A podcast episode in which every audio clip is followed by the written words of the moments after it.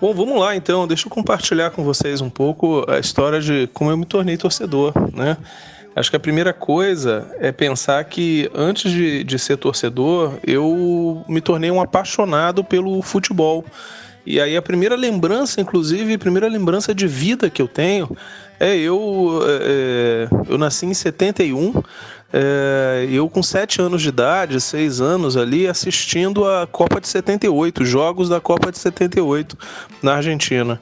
É uma lembrança muito, muito fugaz, muito né, distante, mas são minhas primeiras lembranças. E, e eu uh, cresci no Rio de Janeiro, meu pai era porteiro em Copacabana, no posto 6. É, no finalzinho de Copacabana, ali na junção é, é, pro Arpoador, para quem é do Rio de Janeiro. E é, o futebol sempre foi algo muito presente quando eu era é, criança, moleque, seja na praia, seja mesmo na rua, né? E, é, e mas até é, é início dos anos 80 não tinha nenhuma, não tinha tido nenhuma experiência mais significativa para torcer é, por um dos grandes times. Normalmente, né? A gente torce por um dos grandes no Rio, é, Flamengo, Fluminense, ou Vasco, Botafogo, normalmente, né? E foi quando, é, no início de 82, eu me lembro até o dia, porque era feriado no Rio, o feriado de 20 de janeiro, São Sebastião. É, a minha mãe, que sempre também foi uma apaixonada por futebol, pegou eu e meu irmão para um, um domingo. Não, não era um domingo, mas é, é era um dia de feriado para nos levar no, no Maracanã para assistir um jogo do Flamengo. O Flamengo ali no início de 82, ele já era o Flamengo, né? Tinha sido campeão mundial alguns meses antes, na verdade, coisa de um, um mês, um mês e pouco antes. E eu me lembro, inclusive, desse jogo, foi de madrugada, foi transmitido pela televisão, era meia-noite o jogo. Kennedy. Mário Rubio Velasco pede a bola, vai terminar a partida, acabou!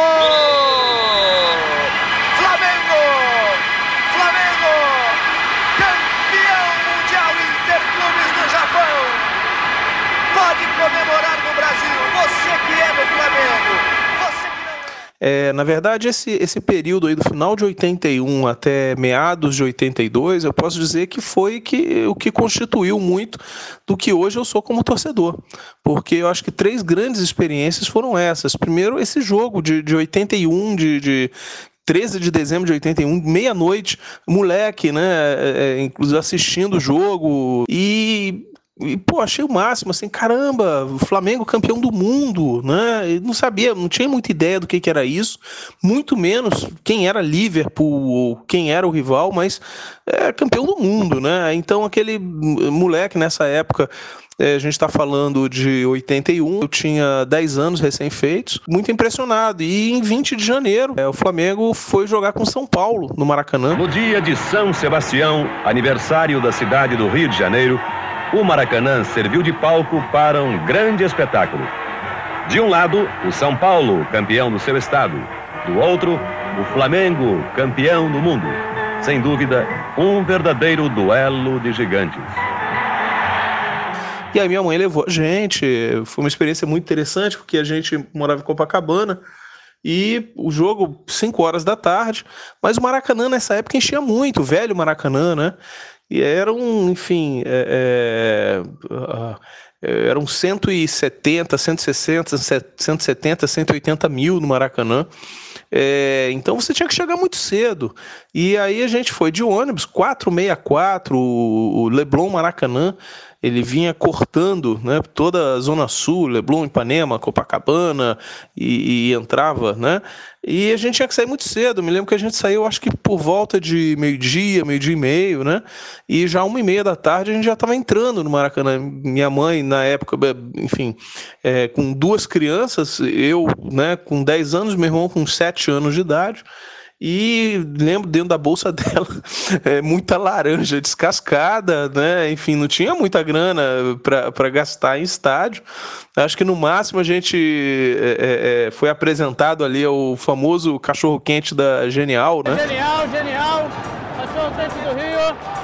Genial, genial. O Maracanã foi uma das coisas mais importantes na vida da Genial na década de, de, de 70, 80, pô, a história genial foi ali que se consolidou, porque todo carioca, o Rio do Maracanã é um, é um santuário lá no Rio de Janeiro. No mais era suco de laranja, enfim, e minha mãe até conta com muita propriedade que na hora da raiva, inclusive aquelas laranjas eram que voavam, né, que ela jogava e, e ela sempre falava que era no Maracanã, né, que ela extravasava mais, xingava, enfim. E foi uma experiência muito legal pelo jogo em si. O jogo foi Flamengo e São Paulo, São Paulo, aquele timaço de Renato Pemucho, Serginho, Oscar, Dario Pereira, enfim, um timaço, né? O Valdir Pérez no gol. É, muitos desses jogadores foram para a Copa de 82. E acabou o primeiro tempo, São Paulo 2 a 0 né? E foi interessante, foi assim, arrepiante o segundo tempo, porque foi aquela massa toda, né? aquele espírito de Flamengo campeão mundial, Flamengo, enfim, tinha acabado de ser também campeão carioca, né? Épico em cima do Vasco, na mesma época do Campeonato Mundial, ele foi em novembro, um pouco antes. A torcida empurrou o time para cima, o Flamengo virou 3 a 2 foi, foi, foi épico aquela partida, e aí depois disso não teve jeito. É, foi, enfim, a, a, digamos assim, que foi formada a minha segunda pele, a minha pele rubro-negra, né? Ainda em 82, como torcedor, a experiência fortíssima foi a própria seleção de 82, aquela, aquela mobilização nas ruas, de, de pintar a rua, de botar bandeirinha, de cara, foi muito forte. E a, decepção, né? Enfim, o, o, contra a Itália, 3 a 2 mas foi. Acho que futebol é isso, né? Futebol é, são essas experiências fortes, intensas. Seja de vitória, seja de derrota, mas torcer é isso, né? Meu nome é Edson e foi assim que eu me tornei torcedor.